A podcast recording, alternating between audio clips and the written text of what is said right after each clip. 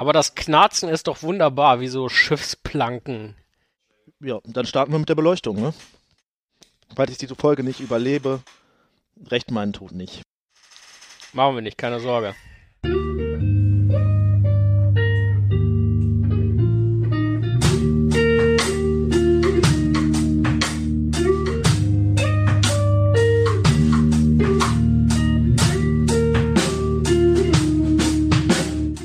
Die Ringe. Ein unerwarteter Podcast.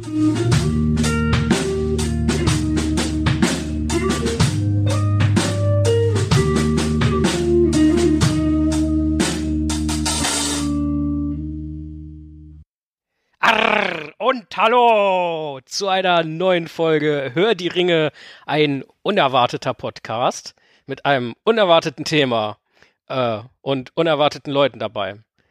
Naja gut, die letzte Hälfte und einiges davor waren vielleicht geflunkert bis zurecht gelogen, aber naja. Zurecht gelungen oder zurecht gelogen? Das ist die Frage und viele weitere werden wir heute noch beleuchten. Ähm, mit mir habe ich hier sitzen den gut aufgelegten Tim und den etwas verzweifelt reinblickenden Thorsten. Ich bin auch dabei. Guten und Tag. für das Knarzen im Hintergrund, was möglicherweise gehört wird, äh, das ist der Steffen. Dankeschön. Ja, wir begrüßen euch ölen. und äh, freuen uns, dass ihr wieder eingeschaltet habt. Wir haben eine lange Liste zu einem interessanten Thema, die wir heute von ja, Bug bis Heck quasi durchgehen. Und hier werden wieder komische Blicke gesendet. Ist ja gut. Also, auf jeden Fall mitgebracht haben wir zum Verköstigen einen thematisch passenden Eimer mit Pfeifenkraut drin. Und der Tim vergenusswurzelt davon schon was. Aber auch mitgebracht, und Thorsten hat das in einem Glas neben sich stehen, wurde ein Bier.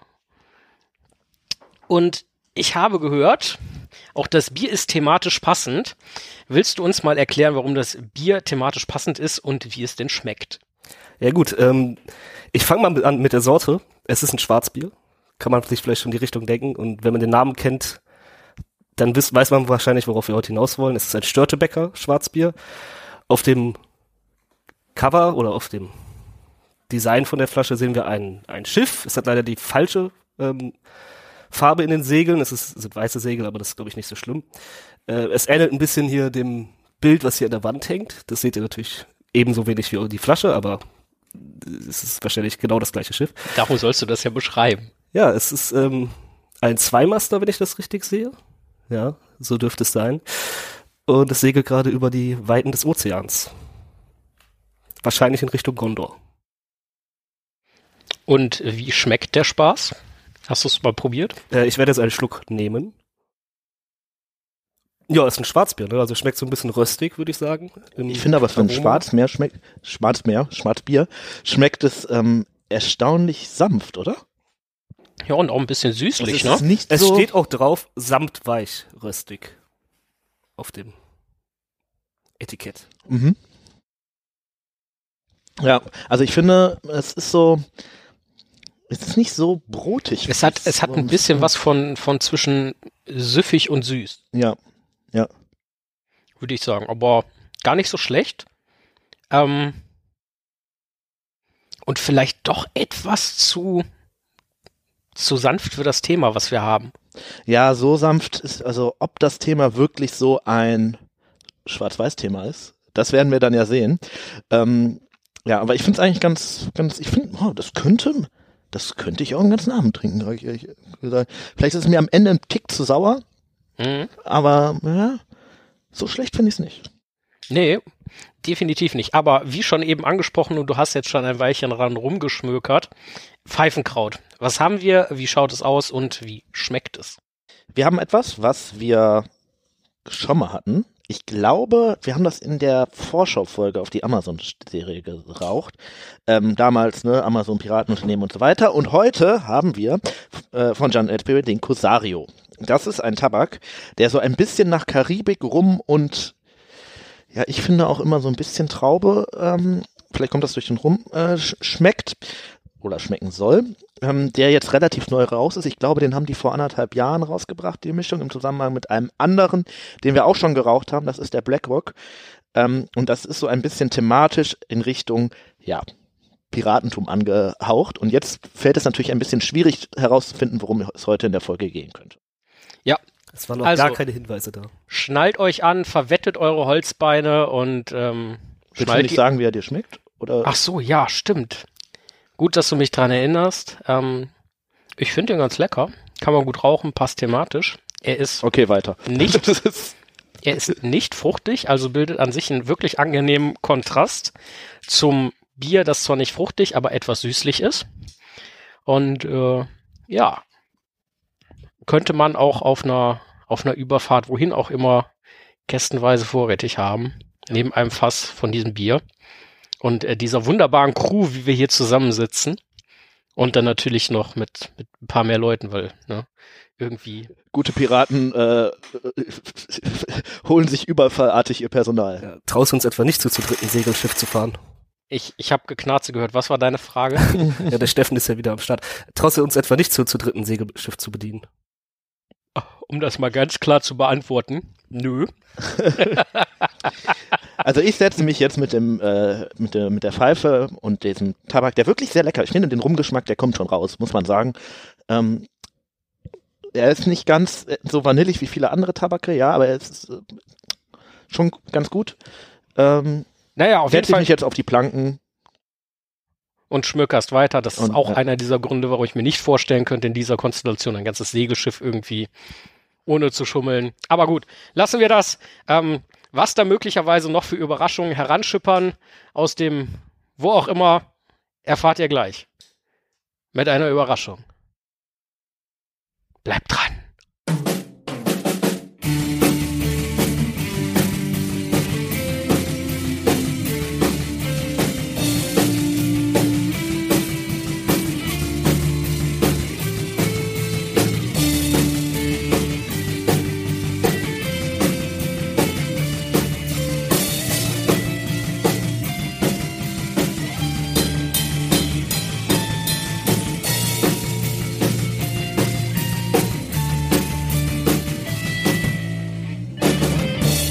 Umba, umba, umba, tätere. Ja, und wie versprochen, äh, die Verköstigung haben wir ja eben vorgenommen, sind wir mit einer mindestens faustdicken, aber vermutlich doch nochmal 1,50 Meter größeren Überraschung da.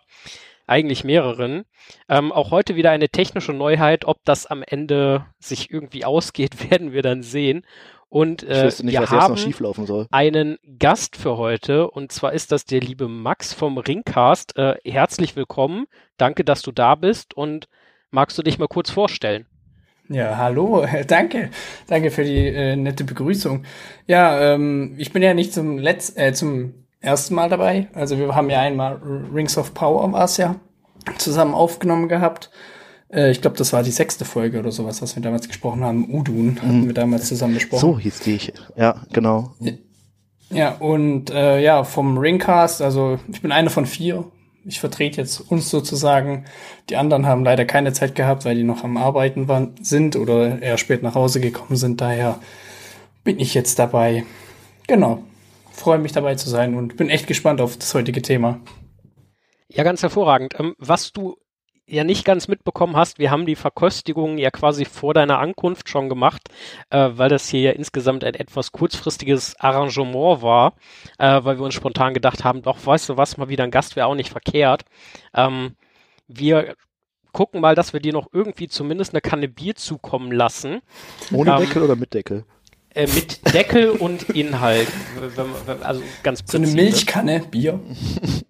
Vielleicht auch eine Milch. Wir, wir fragen mal unseren Alkoholtechniker. Steffen, ähm, der sich gegenwärtig einer Ja, auf den Dusche Tolkien-Tagen unterzieht. sehen wir uns ja dann eh. Da bin Ja, ich dann auch nicht allein, weil da ist äh, Markus dann von uns auch noch dabei. Also Markus und ich, wir sind beide dann auf den Tolkien-Tagen vertreten zu zweit. Man munkelt sowieso, die Tolkien-Tage könnten voll und unterhaltsam werden. Wir freuen uns auf jeden Fall. Ähm, wir haben schon äh, diverse Teaser gebracht, was für ein Thema denn heute das unsere ist. Und äh, um bar mal ganz klar zu werden, Wir sprechen über die Korsaren von Umba. Thorsten fällt hier vor Lachen schon wieder fast vom Stuhl. Mhm. Und äh, dann hätte ich von euch doch gerne mal gewusst. Und äh, Max, vielleicht magst du kurz anfangen und mal abreißen. Wer sind denn die Korsaren von Umba? Ähm, ja, also mit Umba habe ich mich persönlich jetzt noch nie so richtig viel beschäftigt, weil das war mir immer zu südlich. ähm, was ich jetzt so, was ich halt natürlich kannte, die Korsaren von Umba, die habe ich jetzt eher so piratenmäßig in Zusammenhang gebracht und dass es halt einfach die Seeräuber aus Umba sind, aber auf die Hintergrundgeschichte, die ich dann heute gestoßen bin, fand ich dann schon sehr interessant, wo die letztendlich eigentlich ähm, ja ihren Ursprung haben.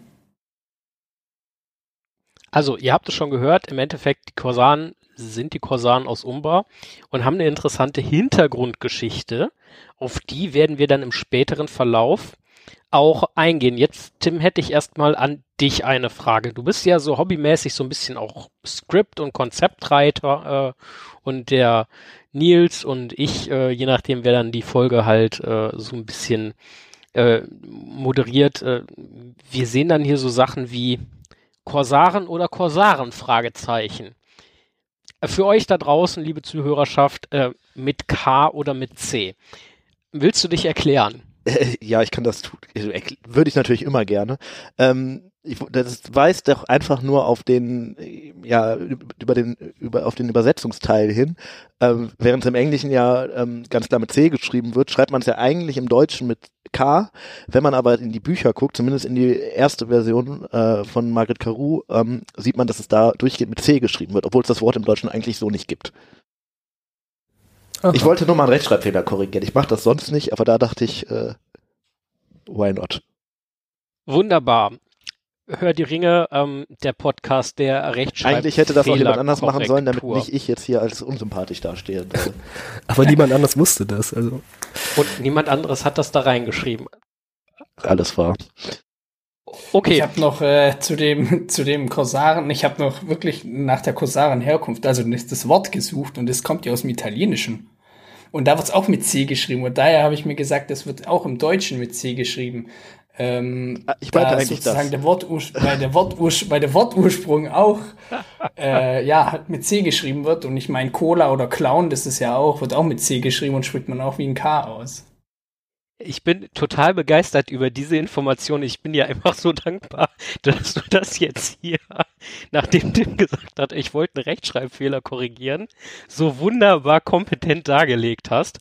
Und äh, ich würde mal sagen, äh, im Gegensatz zu uns, wir behaupten ja immer, wir würden Fakten checken, was wir selbstverständlich natürlich auch tun, nur selten da, wo wir sie brauchen. Ähm, ultra, dass du das gemacht hast. Ähm, ja, sehr schön dann wurde ich heute muss das immer machen, gelernt. weil bei mir im Ringcast werde ich sonst immer, wenn ich hier irgendwelche Sachen nur raushau, die nicht belegt sind, dann glaubt mir kein Schwein von uns. ah. Naja, ja. nee, also ich bin ja sozusagen im Ringcast mache ich ja immer so ein bisschen die Fakten mäßig und äh, die Bücherarbeit und ja, letztendlich sagen sie ja, du weißt ja eh nichts, außer du liest es aus den Büchern ab. also ich muss das immer belegen, was ich sage. Was ja grundsätzlich gut ist, wir haben uns einfach darauf geeinigt, im Zweifelsfall fragen wir Tim. Und wenn wir rausfinden sollten, dass das doch nicht stimmt, Wie also dann gibt es ja ein Donnerwetter. Ich weiß nicht, was du meinst. Ja, es gab ja ehrlicherweise auch noch nie Grund zum Donnerwettern, glaube ich. Bis jetzt war ja alles richtig, was ich gesagt also, habe. Also ja, wir haben da mal den ein oder anderen Elbenring durcheinander gebracht. Das ist ah, zwar ja, auch stimmt. schon zwei Jahre her, das aber. Das ist wahr, ja. Ähm, Thorsten, also äh, Max hatte das zwar eben schon äh, angesprochen, aber nochmal der Vollständigkeit halber, so wo liegt denn Umbar? Also Umbar klingt natürlich erstmal nach Hafenkneipe im Südviertel von irgendeiner Stadt, ist aber tatsächlich eine eigene Stadt im Süden von Gondor, beziehungsweise westlich von Harad. Da liegt die. Also quasi so mehr oder weniger im fließenden Grenzgebiet äh, zwischen Gondor und Harad. Und ja, genau. Dann vermutlich auch so ein Stück weit am Meer. Ach so, ja, es ist eine Hafenstadt, eine der bedeutendsten Häfen. Häfen? Warum sag ich Häfen? Häfen in, in Mittelerde. Und äh, von da aus äh, stechen die Korsaren in See. Ähm, ja, als nächstes, ab wann sind denn die Korsaren in Umbar. Also ich hatte heute mal ganz kurz überflogen, dass es tatsächlich eine etwas umfangreichere Historie gibt, als äh, mir da bewusst war. Und äh, Max, du hattest gesagt, du hast dich auch ein bisschen damit beschäftigt. Wann sind denn die Korsaren so ungefähr in Umbau? Also wenn ich das jetzt richtig rausgelesen habe, beziehungsweise wo ich mich beschäftigt habe, sind die Korsaren letztendlich äh, Anhänger von der Rebellion, also von dem Kastamir von den Rebellen unter Kastamir, welche dann ähm, letztendlich dorthin zurückgeflohen sind, Schrägstrich dort verblieben sind, wenn ich das jetzt richtig äh, noch im Kopf habe, wie ich es mir heute Mittag durchgelesen hatte. Ja, so Ja, hatte ich- ich es auch. Ich habe gerade auch mal eine Jahreszahl rausgesucht, weil wir ja für die Fakten noch hier äh, bekannt Nachdem sind. ich gesagt habe, es reicht ungefähr, suchst du den Fakt raus. Das ist genau das, was ich meine. On Ja. point. Äh, ja, Jahr 1448 des dritten Zeitalters, sprich ja etwas mehr als 1500 Jahre vor dem Herrn der Ringe. Ähm, Das müsste auch so grob die Zeit gewesen sein, wo die Hobbits äh, dann äh, bald die äh, ja, 100 bald Jahre Richtung, davor. So, ja. Richtung Auenland aufpassen. Ob es da irgendeinen einen Zusammenhang gibt, das werden wir irgendwann bestimmt mal ermitteln. Da ist der Meteormann. Ja, aber bitte gerne, äh, gerne weiter. Äh, seit wann sind die Korsaren da? Wie sind die eigentlich dahin gekommen und wie kam es dazu? Jetzt wird's interessant. Das ist jetzt eine längere Geschichte. eigentlich. ja. Wir haben, wir haben Zeit. Magst du Okay. anfangen, Thorsten? Äh, dann, äh, ja gut, ich versuche mal anzufangen. Ich weiß nicht, ob ich es alles richtig hinkriege, aber ihr könnt mich ja korrigieren. Ähm, also, dass es da Menschen an sich gibt in dieser Region, das ist, glaube ich, schon seit dem ersten Zeitalter so. Aber die Stadt Umbar selber wurde erst von den Numenor im Mitte des zweiten Zeitalters gegründet, als die Numenor auf ihrer auf ihrem Kolonialisierungstrip waren. Die haben ja nicht nur in dem Abschnitt von Mittelerde, den man kennt, Kolonien gegründet, sondern auch noch außerhalb davon. Und äh, Umbar war, glaube ich, die nördlichste dieser Koloniestädte, wenn ich das richtig habe. Oder eine. ja, eine der, also mir würde jetzt noch Pelagir weiter nördlich ein. War das auch eine? Ah, okay. Ja, das ist auch irgendwie numenorisch gedönst, aber also es ist auf jeden Fall nicht das südlichste. Also die waren schon auch noch weit, deutlich weiter äh, unten. Ich finde das sehr interessant. Äh, kurz noch eine Zwischenfrage. Genau Kolonisten, genau das habe ich mir auch in meine Notizen aufgeschrieben. Das fand ich jetzt cool, dass wir extra da- darauf gekommen sind. Genau. Also das ist quasi der Ursprung von Umbar und ich glaube, es wurde auch dann sehr früh zu einem Festung beziehungsweise auch Landepunkt für die Truppen von Numenor im Krieg gegen Sauron dann. Ja. Ähm, das ist so der, glaube ich, das ist so noch vor den Korsaren. Ne? Das ist Ähm, noch vor den Korsaren. Ja, sollen wir da weitermachen? Ja, da- machen? Aber können wir mal machen. Ich sag mal so, da Ja. ist halt klar, so Umba ist da Ja. quasi durch die Numenora was- hingekommen und Was der Thorsten gerade anspricht, ist ja Saurons erster, ja, kann man es wirklich Fall nennen, aber irgendwann sagt Numenor ja, äh, Sauron, jetzt reicht's mal irgendwie und äh, ja, kann man das Verhaften nennen? Auf jeden Fall, äh, ähm, Sie nehmen ihn gefangen. sie nehmen ihn gefangen, genau, ähm, und da landet halt die große numenorische Flotte hauptsächlich im Bereich von Umbar, um Sauron halt da gefangen zu nehmen. Interessanterweise stand wohl auch relativ lange in der Stadt noch eine, äh, so, so ein Denkmal halt quasi so von wegen hier ist Apharason im Jahre, Ja, aber das wurde, glaube ich, erst später gebaut, als Umbar dann Ja. von Gondor. ähm, ja, ja, das haben, glaube ich, ja. die Gondora gebaut. Ja. Äh, und War das nicht das mit der Kuppel? Ja, genau, mit dieser Kugel da, ne? Ja. Ähm, auf jeden Fall, dann nehmen sie ihn halt dann gefangen, ne? Und ähm, dann fällt, denke ich, könnte man so sagen, Umbar erstmal wieder in den Herrschaftsbereich, nachdem diese ganze Sache mit dem Untergang von Numenor passiert ist, in den Her- Herrschaftsbereich der Menschen, die da vorher gelebt haben, also sprich der im weitesten Sinne Haradrim, Ja, bis es dann irgendwann von Gondor halt ähm, eingenommen wird. beziehungsweise die Numenor, die da leben noch, die passen Ja. sich auch so ein bisschen an die Bevölkerung. Ja, da gibt es gerade wieder eine Vermischung, ne, wie das Genau. eigentlich ja normal ist, dass äh, nicht eine Bevölkerungsgruppe da alleine lebt. Und dann ist diese Stadt ja zumindest in der jüngeren Zeit, und gut, da gehen wir jetzt trotzdem auch wieder ein bisschen weiter zurück, durchaus dafür bekannt, ähm, den Besitzer oder besser den Herrschaftsbereich zu wechseln. Und ähm, was da vielleicht relativ interessant ist, ähm, ist ja der Sippenstreit. Oder ich weiß gar nicht, ob es auch der gondorianische Sippenstreit Ja, ja, ja, klar. genannt ist, wird, aber äh, wenn ich das richtig auf dem Schirm habe, ging es ja irgendwie darum, dass da eine Vermählung mit ich glaube, einer Tochter Gondors mit äh, numenorischem Blut ähm, und einem in Anführungszeichen niederen Menschen äh, vonstatten ging und äh, dass damit nicht so unbedingt alle einverstanden waren. Ja, im Endeffekt war es halt tatsächlich der Königs, äh, der, die Tochter sollte halt einen, äh, jemanden heiraten aus, oder was andersrum? Das tun wir in den Faktencheck. Ich äh, werde das gleich nachtragen. Äh, Ich glaube, es war andersrum, aber Ja, es war, glaube ich, tatsächlich andersrum, dass es der, ähm, dass, das, dass der männliche Part quasi aus Gondor kam und der eine niedere Frau sozusagen in gro ganz großen Anführungsstrichen äh, geheiratet hat. Ähm, und dass damit halt nicht alle einverstanden waren, eben zum Beispiel halt auch äh, besagter Castamir, auf den wir vielleicht gleich nochmal ein bisschen zu sprechen kommen. Ähm, und dann gab es in Gondor halt ja am Ende einen Bürgerkrieg deswegen, weil es einen Teil der Bevölkerung ge- gegeben hat, der gesagt hat, ja, so kann unser König nicht sein. Und aber ein anderer Teil, der halt gesagt hat, ja, das ist aber unser König und da gab es dann halt Krieg. ja, und zu dem Zeitpunkt war ähm, Umba aber auch schon von Gondor besetzt, bin ich mir jetzt nicht sicher, ob Ja, wir das war's. Ja, ja. gesagt haben. Gondor hat die quasi irgendwann einfach überfallen und eingenommen. Ja, ja, genau. Das ist ähm, aber noch vorher, ne? Also Ja, vor dem Bürgerkrieg.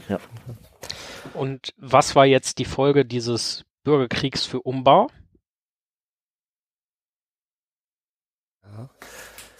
Also Max hatte ja eben schon angesprochen, glaube ich, dass Umba quasi diesen Castamir, also die Seite des Bürgerkriegs, die im Endeffekt dann verloren hat, unterstützt hat.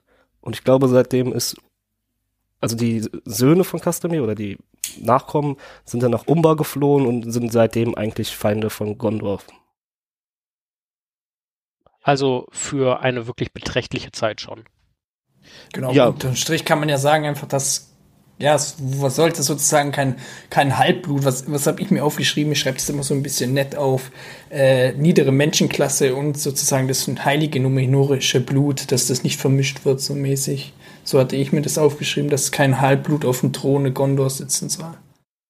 Genau. Das war dann halt besagt das Kind von, also besagt haben wir es glaube ich noch gar nicht, ne, aber das Kind von den beiden, ähm, weil es war tatsächlich die Mutter, die aus Rovanion, also aus dem nicht Numenor geprägten Teil der Welt stammte, ähm, von Eldakar. Das ist quasi dann das Kind, was daraus, was dann der Ah, genau. König in der Thronfolge äh, dann war. Ja, okay. Genau, und da gab es dann halt Krieg und dieser Eldakar hat den Castamir dann halt irgendwann erschlagen in diesem Krieg und die Nachkommen von dem sind dann aber quasi als Rebellen nach Umbar geflohen. Und äh, das ist dann auch das Ende der Gondorianer und ihrer Kolonien da im Süden gewesen. Ja, es gibt dann im Verlauf, glaube ich, wechselt das noch manchmal die Seiten. Gondor ist da ja noch relativ stark. Ähm, ich glaube, die erobern das nochmal zwischendurch. Ja, Aragorn segelt da doch auch noch vor Ja. dem Ringkrieg hin. Genau, irgendwann geht da Aragorn platt. dahin und brennt einfach nochmal ein bisschen was nieder, äh, ein paar Schiffe. Ähm, genau. Ja, aber das ist, es gibt doch zwei Aragons. Es gibt doch Aragorn den zweiten und Aragorn den ersten. Und ich glaube, dass da vom ersten die Sprache ist, weil, ähm, wenn ich so richtig jetzt rausgelesen habe, ist letztendlich nur, also Aragorn, den wir kennen, ist es letztendlich mit der, mit der, ähm, wie heißt denn, mit der Geisterarmee und dass er die Schiffe überfällt. Also, ja. Also ich glaube, das ist tatsächlich Aragorn der Zweite. Ja, der der, ist ja- benutzt einen anderen Namen. Genau, der unter anderem Namen, der ist ja, bevor der äh, quasi diese ganze Sache mit dem Ringbisch passiert, ist er ja irgendwann im Dienst von Theodens äh, Vater und von Denethors Vater ähm, und ich glaube im Rahmen dessen, dass der da quasi im, im Süden ja als Hauptmann dient. Ah, äh, Äh, unter Diensten Truchsess Exelions des Zweiten. Genau. Als äh, Ja. Torongil. Ah, glaub ich. okay. Ja, Turangi nennt er sich, glaube ich, da. Ja, Ja. genau. Also der segelt Ah, da runter, okay. macht da einmal die Schiffe von dem platt quasi als Überraschungsangriff und äh, nimmt die Stadt aber, glaube ich, nicht ein. Ja, genau, es ist nur wirklich ein, ich mache euch jetzt mal, ich stutze euch mal ein bisschen die Flüge so, ne? Also mehr so eine Guerilla-Aktion. Jo. Hier sollte nicht passieren. Ähm, ja, noch mal ein bisschen zurück zum äh, Sippenstreit Bürgerkrieg und äh, dieser Frage, dass sich ja das äh, wertvolle, bessere numenorische Blut nicht mit dem ja minderem Blut niederer Menschen vermischen Deswegen darf. vergießen wir mal von allem Blut einfach ein bisschen, Ähm, dann hat sich und das dann, erledigt. Und dann äh, resultiert das in, in, in Bürgerkrieg und gegenseitigem Abschlachten und letzten Endes ja auch einfach Machtverlust von Gondor. Also und, und zwar auch wirklich dann Jahrhunderte oder, oder anderthalb Jahrtausende Streit mit den, oder was heißt Streit, ne, immer wieder Krieg mit den Nachbarn. Also in dem Fall äh, führt ja nicht dieser ja, Rassismus, wenn es das denn ist, ähm, nicht auch so ein bisschen Gondor da in Bedrängnis Ich oder Richtung schon- Untergang? Am Ende Ja. ist es doch Rassismus, ne? Aber Irgendwie schon ein Sinnbild dafür, dass das auch vielleicht nicht immer so eine gute Idee ist. Ähm, dass das natürlich für Gondor eine absolute Schwächung ist, die ja dann sogar auch noch im Zeit des Ringkriegs äh, nachwirkt am Ende. Und wenn die Kosan gar nicht erst gegeben hätte, wäre wahrscheinlich Gondor besser dastehend. Ja, ich meine, Osgiliath wird ja auch ziemlich zerstört in dem Sippenkrieg, im Bürger, äh, also im Bürgerkrieg, weil dort, dort brennt ja auch dann die große Kuppel ab, wo dann letztendlich der große Palantir auch im Anduin verschwindet. Wär, was ja auch vielleicht Ja. für Gondor nicht ganz so unwichtig ist, das Teil, ne? Und ich glaube, es wird sogar der Sohn von diesem Halbblutkönig von Gondor da auch erschlagen. Von dem Ja. Christamir. Ja. Tja, klingt nicht sehr erfolgreich. Ähm, Nochmal interessante Frage eigentlich. Sind da nicht gegebenenfalls noch lebende Nachfahren von Castamir möglicherweise eigentlich noch irgendwie erbfolgeberechtigt in Gondor? Du meinst, weil ähm, Castamir ja, der kommt ja aus der königlichen Familie, der war da nicht direkt äh, Thronerbe, aber doch irgendwie Teil der Familie. Ja, ist halt immer die Frage, wie, wie sehr wirkt sowas nach, ne? Also der die Abstammung von den Königen ist wahrscheinlich direkter als die von Aragorn, wenn es die noch gibt, weil Aragorn ja über den ganz großen Bogen über Isildur äh, davon abstammt. Aber ist natürlich auch die Frage, wie viele von diesen Nachfahren sind noch da, weil ich meine, zwischenzeitlich hätte es auch nochmal einen Überfall gegeben auf äh, Umba, wo die eigentlich ausgerottet wurden. Wenn, also es Ah, kann okay. natürlich immer sein, dass ja, da einer äh, ja. entkommen ja, ist weiß oder man so. nie, ob alle durchgekommen sind, ne? Aber äh, möglich ist das, ja. Also wenn es welche gibt, haben, haben wenn man das mal so rein theo. Also klar ist natürlich auch die Frage, was für ein guter Thronfolger bist du denn, wenn du erstmal dein Land da in Flammen gesteckt hast, ne? Äh, aber ähm, ich glaube ganz, das wäre so ein bisschen was für so ein, äh, so ein bisschen ähnlich wie bei Johnny English wahrscheinlich als äh, Ah. äh, als Motiv. Können wir ja mal einen Fanfilm drüber drehen. Fanfiction bitte. Ja. Ja, Johnny English. Da Könnt ja äh, wirklich- Warner Brothers schreiben, die machen doch immer so schöne Fanfiction-Videospiele, können wir aber irgendwas machen. Ich glaube, Amazon sucht auch noch äh, ein Thema für die zweite Staffel. Also, können nicht irgendwie die Modder von Schlacht Echt? und Mittelerde echt mal sagen, wir machen den äh, Johnny English Mode. ich glaube, die. Also ich hoffe es jetzt, Ja. ich jetzt mal nicht, die haben doch angefangen zu drehen. ja,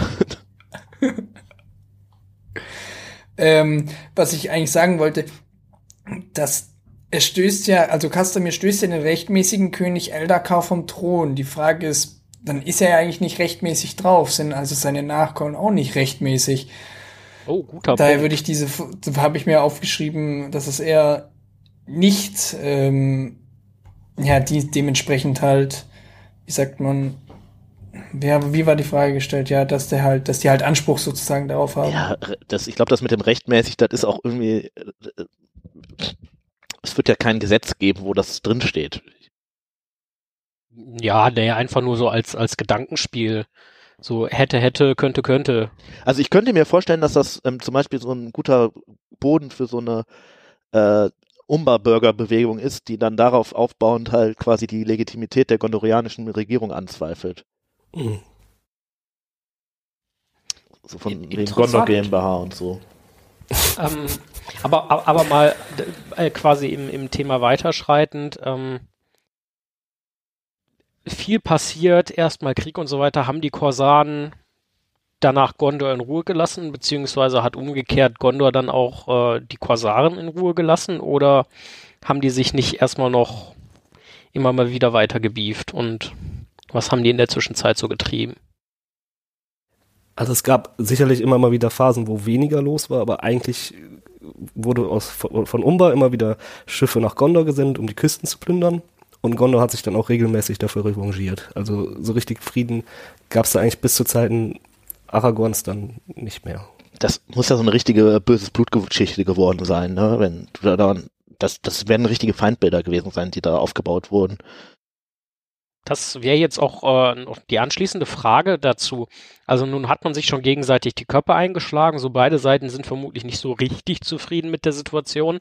Ähm, Man könnte halt mit dem Köpfe einschlagen aufhören, aber ja gut. ja, äh, Ma- Max, was glaubst du, ist die Motivation ähm, sowohl der Gondorianer ähm, wie auch der Dankorsan von Umbar, sich gegenseitig zu behaken? Also Tim hat es ja, glaube ich, gerade angesprochen, die Korsanen haben dann noch Kaperfahrten Richtung gondorianische Küste unternommen und äh, sich da so ein bisschen mit verdingt. Ä- hätt- Hätte man das nicht auch irgendwie in, in friedlichem, ja gut, ne, die Situation ist jetzt zwar scheiße, keiner ist zufrieden, aber wir belassen es jetzt dabei, also quasi einen Status quo schaffen können. Ja, also diesbezüglich, rein theoretisch kann man ja immer mh, die Sachen äh, ohne Konflikte, also verbal lösen, sagen wir es mal so. Aber die Geschichte wäre ja dann nur halb so spannend.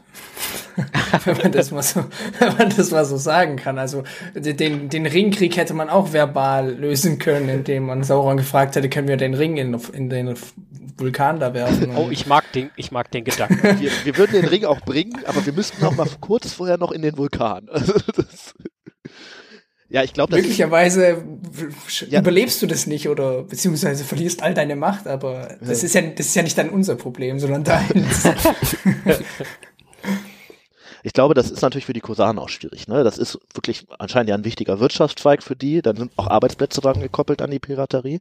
Wenn die das natürlich jetzt einfach so lassen, stellt sich natürlich schon die Frage, wer äh, versorgt die ganzen äh, Piraten weiter mit rum und sowas. Ne? Also Ja, und außerdem haben, also spätestens ab dem Punkt, wo sie sich auf Saurons Seite wirklich geschlagen haben, ist Diplomatie, glaube ich, schwierig geworden.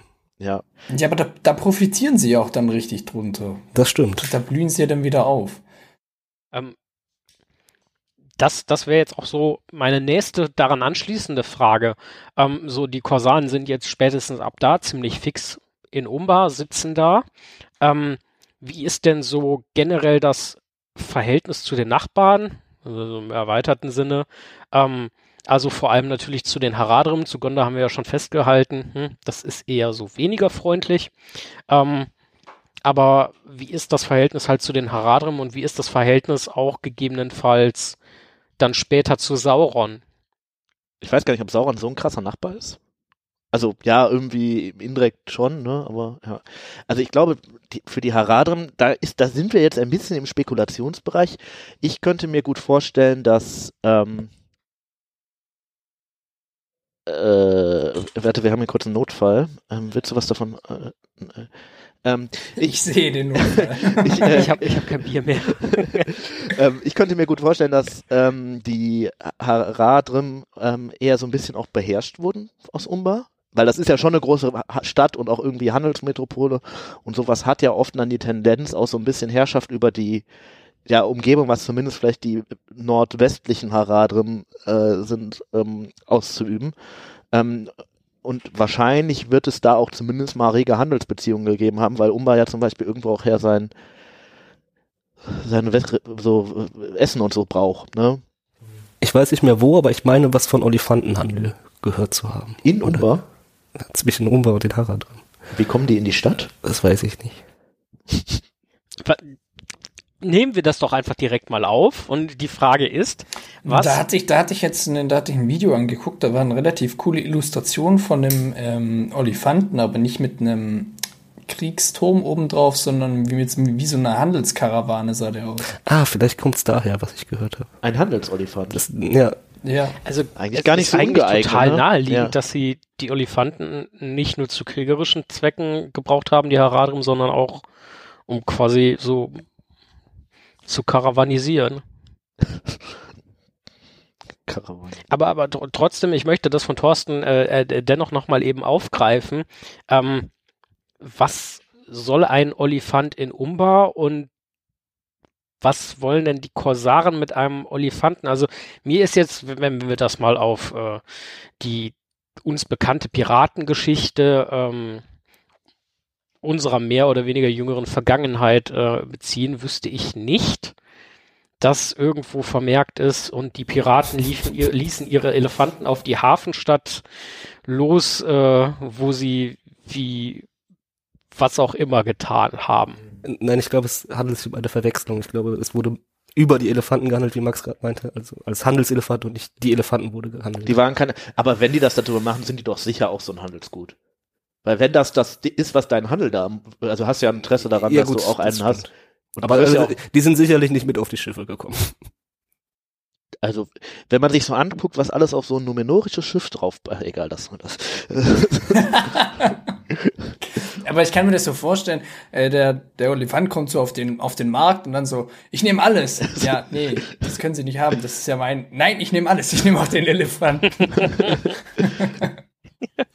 Also, was mir gerade noch einfällt, was sein könnte, dass sie auf zumindest den größeren Segelschiffen einfach einen Olifanten hatten, der bei Flaute schön die Segel angepustet hat. Ich finde das total plausibel. ja. Werden wir dann in äh, Rings of Power Staffel 2 sehen. Ja, so einen ähnlichen Punkt habe ich hier tatsächlich auch noch im Konzept stehen. ähm, äh, ganz kurz nochmal, ähm, die, die Regierungsverhältnisse in Umbar, Tim, du meintest ja, äh, wirtschaftlich starke Stadt, militärisch offensichtlich auch starke Stadt, die ähm, auch befestigte Stadt. Wir hatten ja in der Folge über die Haradrim gesagt, dass wir davon ausgehen, dass es zwar auch Städte gab, aber dass halt auch nomadisches Leben stattgefunden hat. Ähm, und da hatten wir, glaube ich, auch schon gesagt, so Umbar kann man da schon irgendwie so ein bisschen als ja, Metropole nenne ich es jetzt mal ansehen. Wie wird denn Umbar regiert? Also bei Piraten war es ja früher, jetzt mal zum Beispiel die Piraten der Karibik, ähm, geguckt, da hast du halt einen Kapitän gehabt, der hat dann halt x Schiffe unter, unter seinem Befehl gehabt, von einem bis mehrere. Ähm, und es gab ja auch äh, Anlaufhäfen für die Piraten, die waren ja eigentlich ziemlich also die haben keine übergeordnete Regierung gehabt und keine so besonders feste Hierarchie, sondern haben ja so zwar unter einem Kapitän, aber dann doch so ein bisschen anarchistisch gelebt. Das dürfte in Umbar ja eigentlich etwas anders sein. Ansonsten wäre die Stadt und wären ja auch die Piratenflotten Flotten vermutlich eher ein bisschen dysfunktional. Also du, Oder? du wirst zu Beginn sicherlich irgendwie die Nachfahren von Customary gehabt haben, die das da die Kontrolle irgendwie inne hatten. Inwiefern das aber sich irgendwann aufgelöst hat und dezentraler geworden ist. Wir das- hören da das ganz wenig von, glaube ich. Also ich wüsste jetzt auch nicht, wo wirklich was Valides steht. Ich könnte mir vorstellen, dass das, wenn das wirklich so eine Handelsstadt ist, dass das eher so von so einem, ja, so ein bisschen wie Rom, so ein Patriziertum vielleicht ähm, regiert wird, was dann ja sicherlich auch mehr und mehr unter Saurons Einfluss fällt. Ähm, von einem König von Umbau oder sowas hören wir ja eher nichts, dass es da eine große Person gibt, sondern es scheint ja eher so ein bisschen unbestimmt zu sein, wobei wir es halt auch wirklich einfach, es könnte sein, dass es das gibt und wir kriegen es nicht mit. Ich glaube, das Wahrscheinlichste ist tatsächlich einfach, es wird mehrere starke Leute geben, die die Stadt so ein bisschen lenken.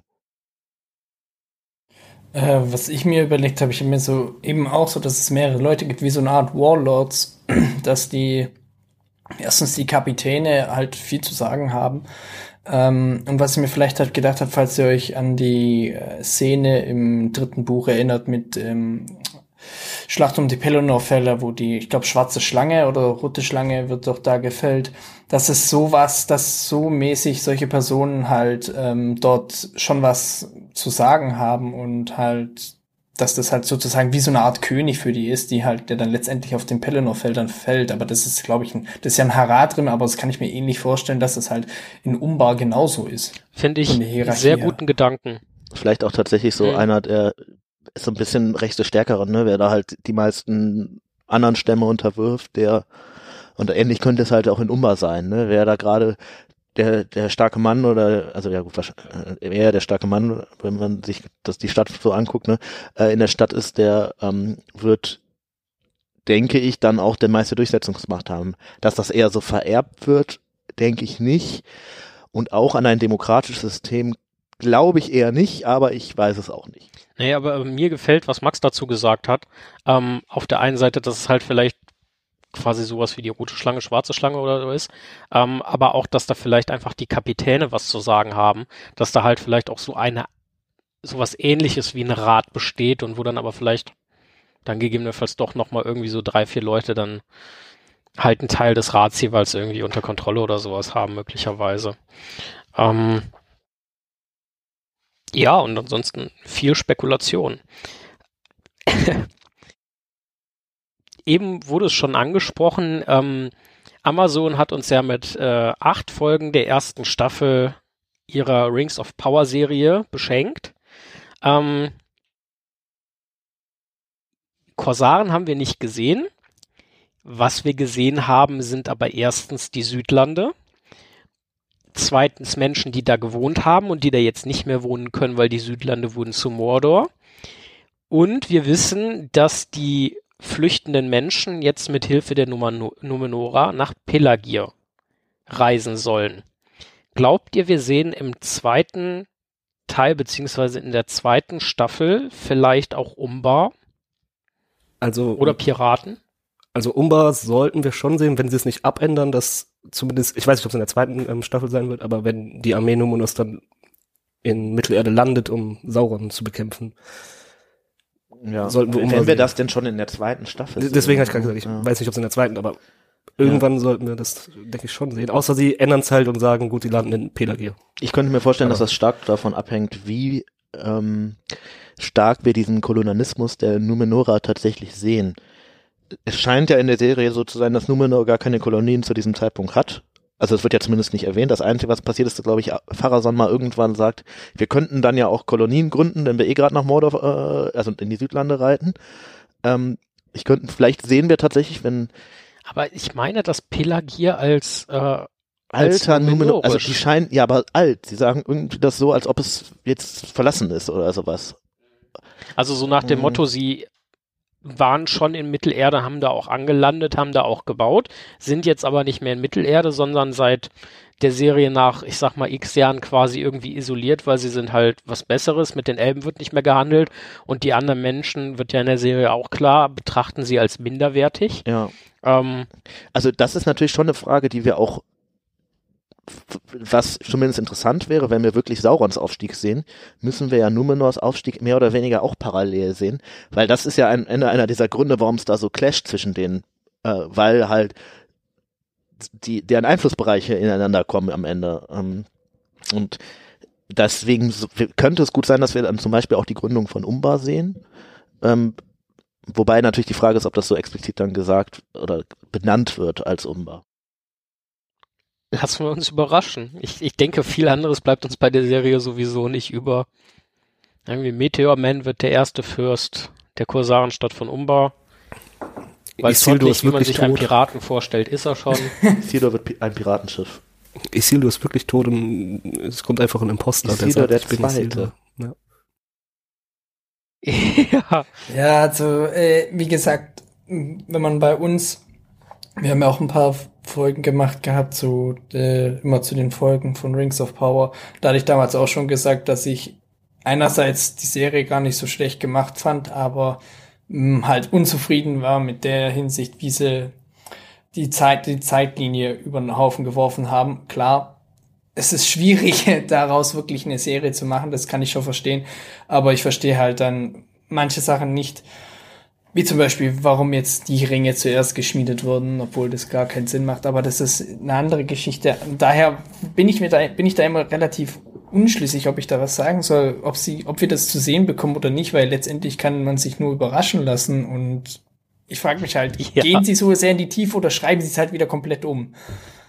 Oder ist es auch so eine random Randnotiz? Das sind ja auch so Sachen so, wir haben es mal für fünf Sekunden ins Bild gehalten, damit ja. es gesehen wurde. Ja, der Bayreuth lässt grüßen, ne?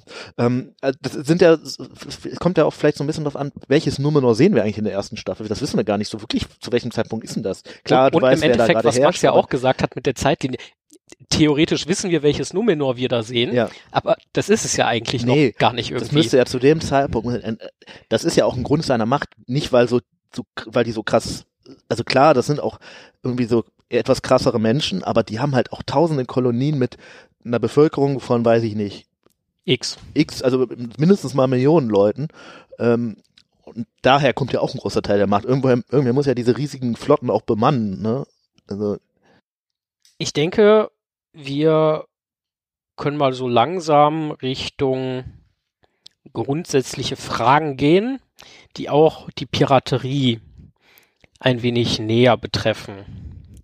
Und da wäre die erste Frage, und damit beziehe ich mich jetzt auf, ich sag mal, die Korsaren, die wir im Film sehen, die in den Büchern beschrieben sind und etwa, etwa die Zeit ein, zwei Jahrhunderte vielleicht davor.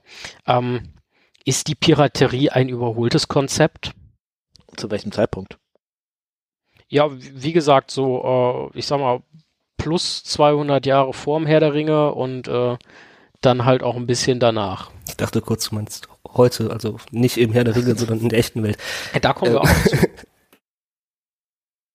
Aber wa- was ich mir halt im Herr der Ringe zum Beispiel denke, also Gondor weiß ja, da gibt es Umbau und die kommen immer wieder mit Schiffen. So ein Schiff ist ja jetzt nicht das, ich sag mal, mobil flexibelste Gerät, denn du benötigst ja irgendwie Wasser, um damit voranzukommen und auch da sind die ja nicht unbedingt die schnellsten Dinge. Das heißt, eigentlich sollte man sich gegen eine Flotte, die einen Fluss heraufkommt, ganz brauchbar verteidigen können, gerade wenn man irgendwie 1500 Jahre Zeit hatte ähm, und immer wieder damit kämpfen musste. Aber kommen die denn nur in Fluss ist in hinauf? Vergessenheit geraten. Ja. Und, oder dein, du reißt, deine Kraft reicht nicht aus. Also ich glaube, dass Gondor, wenn es gewollt hätte, äh, der Sache deinen Umbau schon gerne ein Ende bereitet hätte, aber Haben sie auch mehrmals versucht. Ja. Äh, Und sie kommen ja nicht nur in den Fluss hinaus, sie kommen ja auch übers Meer und dann ist es halt sehr schwierig zu wissen, okay, wo an der Küste landen sie jetzt? zumal Gondor ja viel Küste hat. Einfach, und das ist ja, also vielleicht ist das einfach Teil des Problems. Ob das Konzept jetzt überholt ist. Ich meine, klar, ähm, Okay, vielleicht ist es bei mir auch einfach so ein kleiner Denkfehler, dass ich mir denke, eigentlich müsste man au aufgrund des Wissens und so weiter sich doch relativ gut verteidigen können. Und dann würde sich die Piraterie, Piraterie an der Stelle nicht mehr lohnen, aber denn, ihr habt schon recht, das spricht ja dagegen, ähm, dass es einfach nicht vernünftig zu verteidigen, also dass es nicht das ist, vernünftig glaube ich, verteidigt ähnlich wird. wie und so. beispielsweise in unserer Geschichte mit den Wikingern. Auch da wusste jeder, Guter ja, die Punkt, können ja. irgendwie mal kommen. Aber wo in ganz Europa die jetzt irgendwie am Ende aufschlagen? Ne? Ich glaube, dass diese Piraterie, die die die Kosanen machen, ja auch eher tatsächlich ähm, das Überfallen vom Land beinhaltet, als wirklich Schiffe zu. Also das werden die wahrscheinlich auch gemacht haben. Aber mit wem handelt denn Gondor da in dem? Also ne innerhalb des Landes vielleicht, aber nach unten ist halt kein großartiger Handelspartner von Gondor. Mhm. Stimmt. Das geht ja eigentlich alles eher Richtung äh, Ja, Norden. eben, genau. Und Was ich mir überlegt habe, bezüglich eben auch auf Wikinger, sie haben, die Engländer haben sich ja damals irgendwann so vorbereitet, indem sie diese Ketten gespannt haben über die Flüsse, aber ich weiß nicht, wie breit der Anduin ist, wie dass sie den Anduin verbarrikadieren können. Und ich glaube, da fehlt auch ehrlich gesagt Gondor die Manpower. Und die Ostseite des Anduin war ja irgendwann dann eh unter Saurons Kontrolle. Das macht ja auch nochmal schwieriger, das Guter stimmt. Punkt, ja. mm. Ähm, und dann auf heute bezogen, ist Piraterie heute auch eher so ein überholtes Konzept oder doch eigentlich relativ rentabel? Ich weiß nicht, wie die Situation in ähm, Somalia gerade aussieht. Äh, ja, ich, welchen Teil meinst du? Also der mit dem Plündern, Morden, Brandschatzen, okay, das ist vielleicht nicht mehr ganz so in der Zeit. Der mit dem Rumtrinken allerdings. Rumtrinken im doppelten Sinne? Ja, dann, dann bin ich auch Pirat, wenn es danach geht. Ah, Ich weiß nicht, also, äh, also in Somalia, da ist es ja äh, zumindest in den Medien jetzt die letzten zehn Jahre etwas stiller geworden. Das ist also um 2010 ist das ja relativ, relativ breit gewesen, aber die haben da ja schon einige, also wirklich einige Millionen rausgepresst aus den gekaperten Schiffen und äh, Lösegeldforderungen an die Reedereien und so weiter. Und da ist ja auch ein riesen Versicherungsbusiness dann aufgebaut worden, wo äh, Ist schon Dann krass, das so Wirtschaftszweig geworden ist irgendwie, ne? Ja, der Also- Mensch kriegt alles zum Wirtschaftszweig gemacht, ähm, wo dann ja Versicherungen irgendwie den Rädern richtig, richtig krasse äh, Summen abgeknüpft haben, um dann im Falle eines Piratenüberfalls und dann halt einer Geiselnahme eines Schiffes samt Besatzung äh, äh, dann zu sagen, ja, wenn ihr euch dagegen versichert, dann zahlen wir das, aber was ihr dafür halt zahlen müsst, um euch zu versichern, da verdienen wir halt gut dran. Was, was, aber ich glaube, dass da diesbezüglich es lukrativere Geschäfte gibt als äh, Piraterie. wenn du Cyberkriminalität oder sonst was anguckst, wenn milliardenschwere Firmen erpresst werden, da kriegst du, glaube ich, mehr raus, als wenn, also die Leute. Was man ja im erweiterten raus, Sinne auch als Piraterie bezeichnen könnte. Ja, das stimmt. Internetpiraterie. Ja, genau. Wenn der Sauron ins Internet, also ne, der, wenn Sauron ins Internet also ich meine, gegangen mit dem wäre, dann wäre das so ein bisschen erstmal, versucht, aber das, äh wäre das erstmal sowas gewesen, so das Internet ist für uns alle Neuland und dann hätten die Orks sich irgendein Konzept ausdenken sollen. Hätten dann die Digitalisierung versiebt und äh, Hast du Merkel gerade Sauron genannt? Nein. Oh Gott. Das ist, ich geht in eine ganz komische Richtung hier gerade. Das- Ich habe eine Schablone über eine andere gelegt und geguckt, wie die zusammenpassen. Im Endeffekt, was, was ja angesprochen wurde, die äh, Piraten sind ja gerne, gerne nach Gondor gesegelt und haben da halt Überfälle gestartet. Wissen wir, ob die Piraten noch jemand anderen überfallen haben? Können wir uns da was vorstellen? Also sind die vielleicht auch einfach an der Küste Harads dann lang und haben da auch irgendwen überfallen oder wissen wir da was? Also ich glaube, Harad ist ja gar nicht so die homogene Masse, ne? Also ich denke, dass die auch durchaus da äh, den ein oder anderen Überfall auf die Küste gemacht haben werden. Die Frage ist ja auch, sind sie denn noch weiter nach oben gesegelt? Also äh, im Prinzip, wenn das so wirklich so ein Piratenimperium wird, ne, warum haben sie zum Beispiel nicht Lindon überfallen? Von den Dings, von den Kosanen in, den grauen Antworten wissen wir natürlich nichts. Ich glaube einfach, dass die sehr fokussiert waren auf Gondor, auch aufgrund Ja. der Geschichte. Also, dass die sich dachten, okay, wir könnten jetzt nach Lindon fahren, aber da ist aber auch wir können wahrscheinlich auch einfach Gondor zu holen, ne? Ja. Also, die sind nicht ganz so krass, die müssen eh gucken, wo sie bleiben irgendwie und sind trotzdem relativ reich. Da wird ja einiges zu holen gewesen sein. Oder sie hatten Angst vor den Elben. Oder sie hatten Angst vor den Elben, wahrscheinlich sogar. Wenn sie denn überhaupt von den Elben wussten, ne? Das ist natürlich auch so ein bisschen die Frage. Der, das, das ist tatsächlich eine interessante Frage. Wie weit ist quasi das geografische Weltbild der Korsaren gewesen? Mhm. Ne, also haben sie quasi so eine Mittelerde-Karte gehabt, wie wir sie haben, oder ist das dann doch eher, okay, da oben ist halt Gondor und unter uns ist Sand und neben uns ist Sand und auf der anderen Seite ist Wasser. Mhm. Was ich mir vorstellen kann, wir hatten es ja, wir hatten es gerade eben angesprochen gehabt, äh, dass in dessen so Harad nicht so mo- homogene Masse war, dass sie sich auch mal gegenseitig überfallen haben. Das kann ich mir sogar relativ gut vorstellen, weil wenn wir jetzt mal die das, das blauäugig sehen, Umbau zählt ja sozusagen zu den bösen Völkern und der freundliche Umgangston ist ja meistens in der, auf der bösen Seite untereinander auch nicht so. Da ist ja auch eher der Stärkere gewinnt und daher glaube ich schon, dass sie sich hin und wieder dies und das mal überfallen haben. Ja, gerade als Sauron vielleicht noch nicht so mächtig war, ne? Und die nicht so ein Ja. Ziel hatten, was sie versuchen anzugreifen, sondern denen wird ja auch mal langweilig gewesen sein. Und was machen sie dann? Bisschen plündern. Was Piraten halt so machen. Ja. oder was man Piraten halt so zuschreibt. Ähm, mal eine ganz, ganz praktische Frage und äh, Thorsten, ich bin mir ziemlich sicher, dass du die Person bist, die am besten darauf antworten kann. Was bringen Piraten ohne Kanonen? Na gut, ne? Also ist da das sind dann wir, immer noch ein durchschlagender Erfolg oder ist das äh, da sind wir wieder, ich finde, da kommen wir wieder zurück zu den Wikingern. Die hatten ja auch keine Kanonen, aber waren trotzdem sehr effektiv. Einfach weil du sehr schnell übers Wasser kommst und an Orten angreifen kannst, wo die anderen es nicht erwarten und deswegen ist es sehr schwierig, sich dagegen zu verteidigen. Ja, und ich glaube, um so ein Schiff zu entern, brauchst du gar keine Kanone unbedingt. Nee, fährst du einfach mit fünf Schiffen schnell da dran und dann Brandpfeile oder sowas. Ich meine, reicht ja, wenn da Leute ans Land laufen und irgendwie ein bisschen plündern. Oder du äh, stellst dir so einen Höhlentroll aufs Boot und der wirft einfach große Felsen auf die anderen Schiffe. Oh, ich weiß nicht, ob das mit der Statik geht.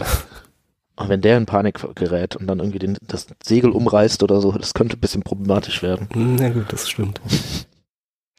Aber die hatten ja die Numenor, die hatten ja vielleicht ein bisschen noch Ahnung von den Numenorern, wie sie Schiffe bauen, also da passt ja auch viel drauf. Vielleicht ist das dann irgendwie so kippsicher. Ich könnte mir übrigens vorstellen, dass das ein Punkt ist, der den Kosanen auch so gefährlich gemacht hat für Gondor, weil ähm, die ja doch gegen fast alles andere so ein bisschen technologischen Vorteil hatten. Die waren immer ein bisschen weiterentwickelt, konnten sich deswegen vielleicht auch lange, klar nicht mega, aber sie konnten sich ja doch sehr lange verteidigen.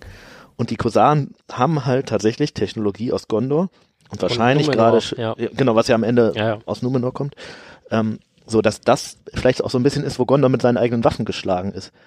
Weil ansonsten gibt es ja auf der bösen Seite nicht viel, was wirklich gut auf dem Wasser ist.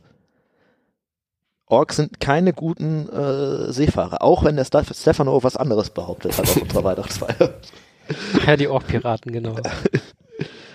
Ja, also insofern ist das vielleicht tatsächlich so ein bisschen ein, ein Puzzlestück, was Sauron ganz gut zu Rande kommt, weil ansonsten ist das Meer ja eigentlich wirklich mehr oder weniger die Domäne der Der Menschen. guten Seite. Also ja, ja fast eigentlich sogar der Elben sogar eher noch, ne? Ähm, und die, mit den Numenorern so ein bisschen vielleicht der elbischen Menschen, aber da kommt Sauron halt so ein bisschen wirklich an deren letzten Vorteil ran mit den Bündnis mit den Korsaren.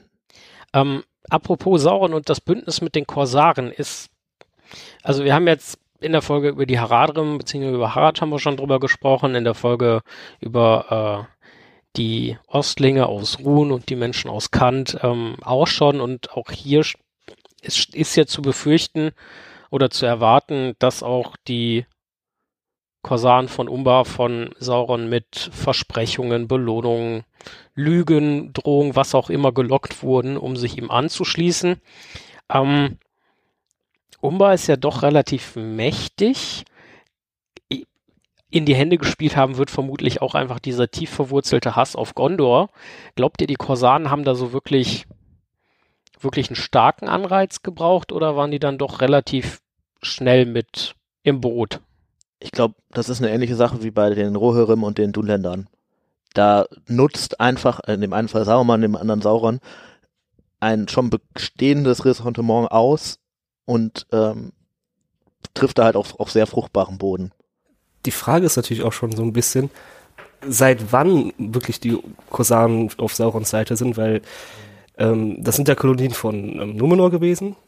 Und Sauron hat ja Numenor auch ähm, zu Kulten von Morgoth verführt. Und es kann ja sein, dass auch schon in der Zeit Ja. Umbar, ähm, Das, Es gibt, scheint ja tatsächlich auch von diesen, diesen schwarzen Numenorern viele gerade in der Gegend gegeben zu haben, die ähm, ja sicherlich den Untergang auch irgendwie etwas Ja, genau. überlebt haben, weil ja nicht alle Numenorer zum Zeitpunkt des Untergangs auf Numenor waren. genau, die könnten halt in Umbar sein, dann wären das ja schon vor Harad und Ja. so Verbündete von Sauron gewesen eigentlich. Interessanter Gedankengang. Ich weiß gar nicht, ist was darüber bekannt, auf wessen Seite die in Umbar gekämpft haben bei der Schlacht des letzten Bündnisses? Auf Saurons oder auf? Oh. Ich schätze mal eher auf Saurons, weil sie sind nicht Teil Gondors da zu dem Zeitpunkt. Und ja, eigentlich wahrscheinlich Saurons, ja. Max, was denkst du? Also soweit ich weiß, waren auch Menschen Schlacht des letzten Bündnisses äh, vertreten, also auch auf der Seite von Sauron. Das heißt, ähm, müssten ja dann die Haradrim oder die Korsaren gewesen sein. Und was mich dann jetzt bezüglich den schwarzen Numenoren, was wir hatten ja vorhin gesagt, was wir dann vielleicht in Staffel 2 oder sowas erwarten können von Rings of Power, vielleicht die Entstehung der schwarzen Numenore. Das fände ich ein sehr interessantes Thema. ja, Dito. Ähm, was wir Was ja auch, Entschuldigung, noch kurz ja. einzuhaken, was ja so ein bisschen zu dem Gedanken passt, dass wenn die zweite Staffel sich wirklich um Saurons Aufstieg so wirklich zu einer richtigen Macht dreht, das ja total dazu passt. Dass auch die Leute, die ihm dann am Ende folgen, da in irgendeiner Form Kontakt mit ihm haben. Ähm, wir haben ja so ein bisschen darüber gemutmaßt, auch in den vorangegangenen Folgen, ob da nicht vielleicht auch so ein bisschen Gottesbild, also Sauron quasi als die Gottheit oder vielleicht auch irgendein Nazgul als Gottheit und die dann halt Sauron dem Obergott oder whatever untersteht. Ähm, ich habe jetzt, ich jetzt hier noch einen Punkt auf dem Konzept stehen, der ganz interessant ist. Ähm, äh, über den Kosan haben wir jetzt gar nicht so großartig über Gottheit äh, gesprochen, aber ich habe hier stehen, verteilt Sauron vielleicht einfach gesegneten Rum an die Armen. ähm, oder bringt er vielleicht auch einfach die Korsanen dann dazu, äh, ja, hier, guck mal, ich bin der Gott des gesegneten Rums, ihr seid Korsanen, komm, äh, Gondor ist eh scheiße. Wir machen da jetzt eine Kaffeefahrt hin. Ja gut, Geschenke würden natürlich passen zu Sauron, ne? Mhm. Also, Manche kriegen Ringe, andere kriegen Rum. Kleiner Rechtschreibfehler. Ring rum. Und aus Umbar kommen dann die Rumghouls. Ja, also ich weiß, ich w- was natürlich sein kann, um jetzt mal äh, diese Frage auch ernsthaft zu beantworten, dass es durchaus einen gewissen Handel zwischen Sauron und den Kusanen gab, ähm, der vielleicht auch das Bündnis gestärkt hat. Und da kann natürlich auch Rum dabei gewesen sein. Ich weiß gar nicht, ehrlich gesagt, in Mittelerde, wo die klimatischen Bedingungen günstig sind, um so Zuckerrohr und so anzubauen. Das könnte ja sogar noch ein bisschen weiter südlich der Fall sein. Ähm, aber ähm, das wäre vielleicht ein Erklärungsansatz. Ich könnte mir dann Nurn vorstellen, Das Ja. Meer. weil das ja schon relativ feucht ist oder feuchter und ähm, vom Klima her passt. Ja. Also denkbar ist das. Hm. Ich weiß auch, vielleicht waren die Kosanen auch irgendwie eigentlich gar kein, nicht so die Alkoholiker, zu denen wir sie jetzt irgendwie hier machen. Wobei es halt zum Piratenklischee passt. Ähm, naja gut, gehen wir mal ganz kurz, nicht so umfangreich, aber zumindest, dass wir es angesprochen haben, mal äh, auf die Korsarenschiffe, die zur Schlacht um Minas Tirith anfahren ein. Mhm. Äh, dazu kommt in den nächsten Folgen halt auch immer mal ein bisschen wieder was, äh, deswegen jetzt nicht zu ausführlich. Ähm, aber so viel sei gesagt, wir wissen ja, dass die Korsaren nicht bei der Schlacht um Minas Tirith ankommen, weil sie vorher von, also im Film ist es Aragorn, äh, sind es Aragorn, Gimli, Legolas und die Armee der Toten. Peter Ähm. Jackson hätte einfach beim Film mitdrehen bleiben sollen. Piratenschiff fahren konnte er nicht so gut. Ne? Und äh, in den Büchern ist es äh, ja die graue Schar, die da äh, dem Korsaren ja auflauert oder auf jeden Fall diese Schiffe übernimmt. Ähm, zu der Geisterarmee. Es ist nicht ein bisschen böse und übertrieben, diese Geisterarmee zu benutzen, um da diese, diese Flotte so aus dem Nichts heraus äh, komplett zu, zu entern, zu kapern, der, die Piraten über die Planke zu jagen und dann damit die Schlacht quasi für die Orks und die Haradrim vor den Toren von Minas Tirith kaputt zu machen. Ich meine, Naja, die Piraten äh, machen ja auch ihren Job. Ist das nicht so ein bisschen unfair? Man kann sich auch einen anderen Job aussuchen. Augen auf bei der Berufswahl. Wenn du vor einer Ge Geisterarmee stehst, dann war es die falsche. Also wenn du Pirat bist, musst du dich nicht wundern, dass Davy Jones kommt und dich holt. Das war, das ist dieses typisch äh, Geisterpiraten-Thema, was dann irgendwann auch in ein paar Filmen verfilmt wurde. Oder Nee, bei ähm, SpongeBob. SpongeBob zum Beispiel. Jetzt mal eine wichtige, wichtige Frage, war das dann letztendlich dann am Schluss die Flying Dutchman? Ich meine, das ist ja ein Geisterschiff. Ja, im Endeffekt mehrere sogar, die Aragorn dann da bringt. Das sind ja Geisterschiffe irgendwie, ne? Könnte man Ja. zumindest, wenn man die Filmversion äh, sich ansieht, sagen. Also- ich habe mir zu der Sache aufgeschrieben, zur falschen Zeit am falschen Ort. Also, Pech gehabt. Ich glaube wirklich Pech gehabt, weil, also sie konnten jetzt wirklich nicht damit rechnen, dass das passiert. sie dachten, glaube ich, auch eher, dass sie auf der Gewinnerseite das spielen. War jetzt auch nicht der Fall. Ja, und vor allem Geister dachten die auch, oh, Geister sind ja wahrscheinlich eher bei uns. So. Ja, ja. Oh, Moment. Nein, Geister, sind sie nicht. Geister, Geister. Ja. Okay, also ihr findet schon irgendwie ein bisschen dumm gelaufen für die. Da, Ja, ich meine, also gut, klar, Aragorn war da jetzt auch nicht so wirklich im Verhandlungsmodus, das muss man auch sagen. Er hätte auch sagen können, seht her, ich habe die Geisterarmee, ihr könnt eure Schiffe jetzt verlassen, lasst mir die Schiffe da, dann, dann, dann könnt ihr wieder nach Hause fahren. War ja jetzt auch nicht der Fall. Ne? Wobei das Überraschungsmoment Aber dann halt auch hin wäre, aber. Wird das so, das wird doch gar nicht so, im, im Buch wird das doch gar nicht so richtig behandelt, ob da eine Verhandlung oder so stattfindet, wenn ich das jetzt so richtig im Kopf hat, also korrigiert mich, falls ich jetzt wirklich falsch Wenn liege. ich das richtig im Kopf Ähm, habe, das- findet da doch gerade schon eine Stadt, Schlacht statt, zu der Aragorn so mehr oder weniger Genau, das- ne? Ja. mhm. Genau, und ich glaube, dass halt bei ihm dann, ja, gut, wenn er bedenkt, äh, das ist sein Volk, das gerade da stirbt und abgeschlachtet Ja. wird, und wenn man, wenn man bedenkt, Pelagier wird ja, schickt ja trotz, trotz, dass sie, ähm, sie schicken, glaube 3000 Mann oder so, schicken sie doch Ja. nach Minas Tirith Ja. oder sonst was. Also sie müssen ja irgendwie ein bisschen auch ihre Stadt verteidigen und letztendlich wird die dann hinterrücks von Korsaren angegriffen. Ähm, Im Endeffekt glaube ich schon, dass dann Aragorn da in so einem Berserker-Modus, sagen wir es jetzt mal, so war und dann halt da nicht mehr auf Verhandlungen gehört hat. Also ich glaube, zumindest im Buch ist das auch eher nicht möglich. Im Film, wenn die da vor dem Dings stehen, ja, okay. Da ist Gimli schuld. Ich wollt, also genau, Gimli hat auch schon angefangen mit dem äh, eher auf die Fresse-Modus. Äh, vielleicht wollte er auch, äh, in den, also er sagt ja so Warnschuss und so, vielleicht war das der Plan eigentlich Verhandlung und dann, ja, als. Aber das, der, der, der äh, Schauspieler, der da äh, diesen Korsaren spielt, das ist doch Peter Jackson, wenn ich es jetzt richtig Ja, ich glaube, das ist der, der dann von dem Fall auch getroffen wird, ne? Ich glaube auch, ja. Ja. Der Rest ist aber auch irgendwie alles Crew, also das ist Ja, ich so, meine auch, ja. das ist, äh, sind viel, viele der Kosan-Darsteller sind dann diejenigen gewesen, die äh, eigentlich die ganzen Filme hinter den Kameras Mhm. standen und nicht davor. Haben die ja bei den Hobbits auch schon ab, so, so gemacht, dass sie Mhm. die Leute, ne? Äh, so, Das ist eine total coole Sache eigentlich. ja. Ich wundere mich ein bisschen, wie die ausgesucht haben, wer jetzt Hobbit und wer Kosar wird, aber Ähm, Nochmal, ja, zum, zum Film oder, oder gegebenenfalls auch zum Buch, ähm, aber eher zum Film. Äh, so, also man weiß ja, Timing ist ja grundsätzlich alles. Ähm, also wie schwer ist es denn gewesen, quasi Aragorn dann irgendwie da zum Film noch rechtzeitig in die Schlacht zu bringen, wo er da vorher da an dem Berg rumgetrollt ist? Das war für Tolkien tatsächlich auch voll das Problem. Äh, Also der war ja eh so die ganze Zeit mit der Zeitlinie, ach, wie sollen wir das jetzt hier, äh, ne?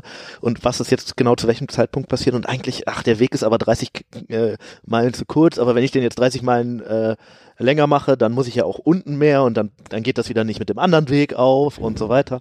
Ähm, am Ende hat das ja dann irgendwie gelöst, aber äh, war tatsächlich auch ein Ding, wo der relativ lange dran gestruggelt hat beim Schreiben irgendwie. Naja, hat geklappt und Minas Tirith wurde gerettet, also Ja, Also wollen wir uns nicht zu sehr beschweren. Also ich kann mir Ja. vorstellen, dass der ein oder andere Ork sich vielleicht darüber beschwert, dass da nicht alles mit rechten Dingen zugegangen ist, aber gut, vielleicht auch der eine oder andere Korsar, wenn denn noch einer zum Beschweren da war danach. Ähm, apropos danach, was ist denn dann, nachdem Sauron im Ringkrieg besiegt wurde und Aragorn die Krone aufgesetzt hat aus Umbar?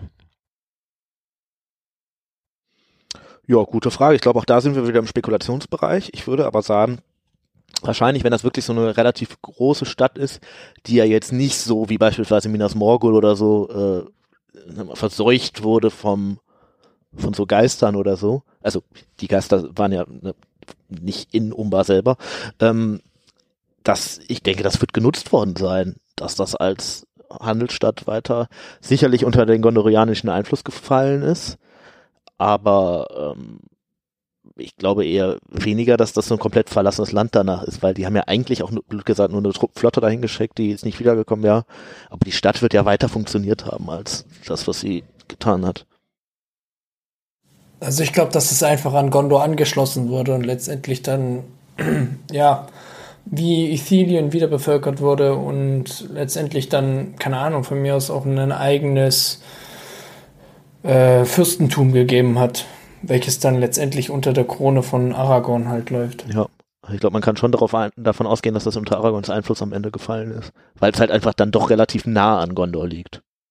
und davor ja auch befestigter und dementsprechend sehr greifbarer Bedrohungsort Und auch schon mal ne? Teil von Gondor war. Ja. Und wenn man eh schon dabei ist, dann kann man das ja quasi nochmal einsacken. Ähm, ja. Ähm, ich habe hier noch auf dem Bogen stehen, Tim, das ist vermutlich von dir.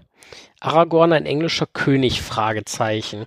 Hat das jetzt wieder was mit Wikingern zu tun oder, Ähm, oder wo, worauf möchtest du mit der Frage hinaus? Ich bin gerade nicht so sicher, wo du hin möchtest. Ähm, ich dachte eigentlich eher an so eine, äh, wieder, es ist ja dann doch am Ende etwas, ähm, äh, ja, also eigentlich war das nur eine blöde Anspielung auf, dass ja gerade die Piraten, äh, denen man, die wir so kennen, die sagen wir diese klassischen 17. und 18. Jahrhundert Piraten, Ah, ja doch ein bisschen mehr Beef mit der Navy hatten äh, und dass Aragorn, der deren Schiffe verbrennt, ja dann im Endeffekt das gleiche macht, wie es zum Beispiel auch der britische König gemacht hat. Ähm, Deshalb wenn wir uns mal äh, zum, zum Thema, äh, wer will denn da was kolonisieren? Ähm, Achso. Ich dachte, du meinst, dass Das so ja Aragorn hat quasi am Ende die Piratenlizenzen rausgegeben. ist halt auch die Frage, ob nach dem Ringkrieg überhaupt Schluss war mit der Piraterie. Ne? Wer- Vielleicht, also ich meine, Aragorn hat ja schon damit angefangen, dass die Piraten unter seiner Flagge se segeln. Daher, Da ging es jetzt richtig Ja. los. Zieh dich warm an, Rohan. Ja. Ähm, hatte Tolkien für die Korsaren, wie er sie gezeichnet hat, ein reales Vorbild und wenn ja, wo könnten die liegen? Weil, dass es nicht die Piraten aus der Karibik waren, die halt der Navy oder so zugesetzt haben, ist, denke ich, ziemlich klar. Hat er sich da vielleicht doch eher Richtung Antike bedient? Antike weiß ich jetzt nicht. Also, Ja, oder vielleicht nicht mehr ganz Antike, sondern frühe Neuzeit oder so. Also ich wäre, glaube ich, eher noch bei den Wikingern als wirklich bei den Piraten. auch wenn man so ein bisschen den englischen Einfluss, also Ja. die Wikinger haben ja sehr oft England vor allem geplündert Ja. Also das könnte ich mir tatsächlich vorstellen, ohne jetzt genaueres zu wissen, woher da wirklich das, der Beweggrund ist. Der, das Motiv des Bürgerkriegs ist natürlich öfter mal in der Historie auch vorgekommen. Ähm, wo wir jetzt zum Beispiel noch gar nicht gesprochen haben, ist ja dann irgendwie auch so ein bisschen dieser Sklaverei-Aspekt, der, den die Piraten ja sicherlich auch gemacht haben werden, also die Kosanen. Ähm, da gibt's natürlich auch diverse Vor, ähm, wie nennt man das, äh, Vorbilder. Vorbilder, Dankeschön, ähm, in der Geschichte für, was ja am Ende dann so ein bisschen auch dem Sauron zum Verhängnis wird, dass da Sklaven auf dem Schiff sitzen, Aragorn die ganzen Kosanen irgendwie besiegt, vertreibt und so weiter und dass die Sklaven dann, weil sie gerade befreit wurden, halt noch dann für Aragorn umso enthusiastischer rudern sozusagen. Mhm. Ähm, ja, Was ja insofern auch ein lustiger Aspekt ist, ähm, da, und da beziehe ich mich jetzt auch auf die äh, Piraterie in der Karibik, ähm, es waren ja auch einige Ex-Sklaven. Piraten, die irgendwie befreit wurden oder die geflohen sind erfolgreich und sich dann den Piraten angeschlossen haben, weil die natürlich auch gesagt haben, ganz ehrlich, ähm, da kann ich als freier Mensch leben ja, als Pirat und äh, kann in, im bestimmten Rahmen meine, meine Entscheidung selber treffen, als dass ich hier halt von irgendeinem Plantagenbesitzer ähm, wie Vieh besessen werde. wer ist jetzt Aragorn in der Story? Das wäre jetzt die Frage. Die Queen. Nein, ich wollte einfach nur äh, auch, auch da die Parallele dann nochmal Ja. noch mal Ja, aufzeigen. also ich glaube, wenn es wirklich ein Vorbild gibt, dann am ehesten wirklich dieses Plündern durch die Wikinger. Ähm, ganz richtig festmachen, finde ich es schwierig, weil es ja eigentlich dieses Piratensein, das ist ein Ding aus der Antike. Wenn man es jetzt mit dem, jetzt sag mal, der englischen, wirklich englisch-britischen Geschichte vergleicht, ist das ja so im Frühmittelalter gar nicht so krass gab, zumindest meines Wissens nach, sondern dass da dann eher wieder ein Ding der späteren Zeiten wurde.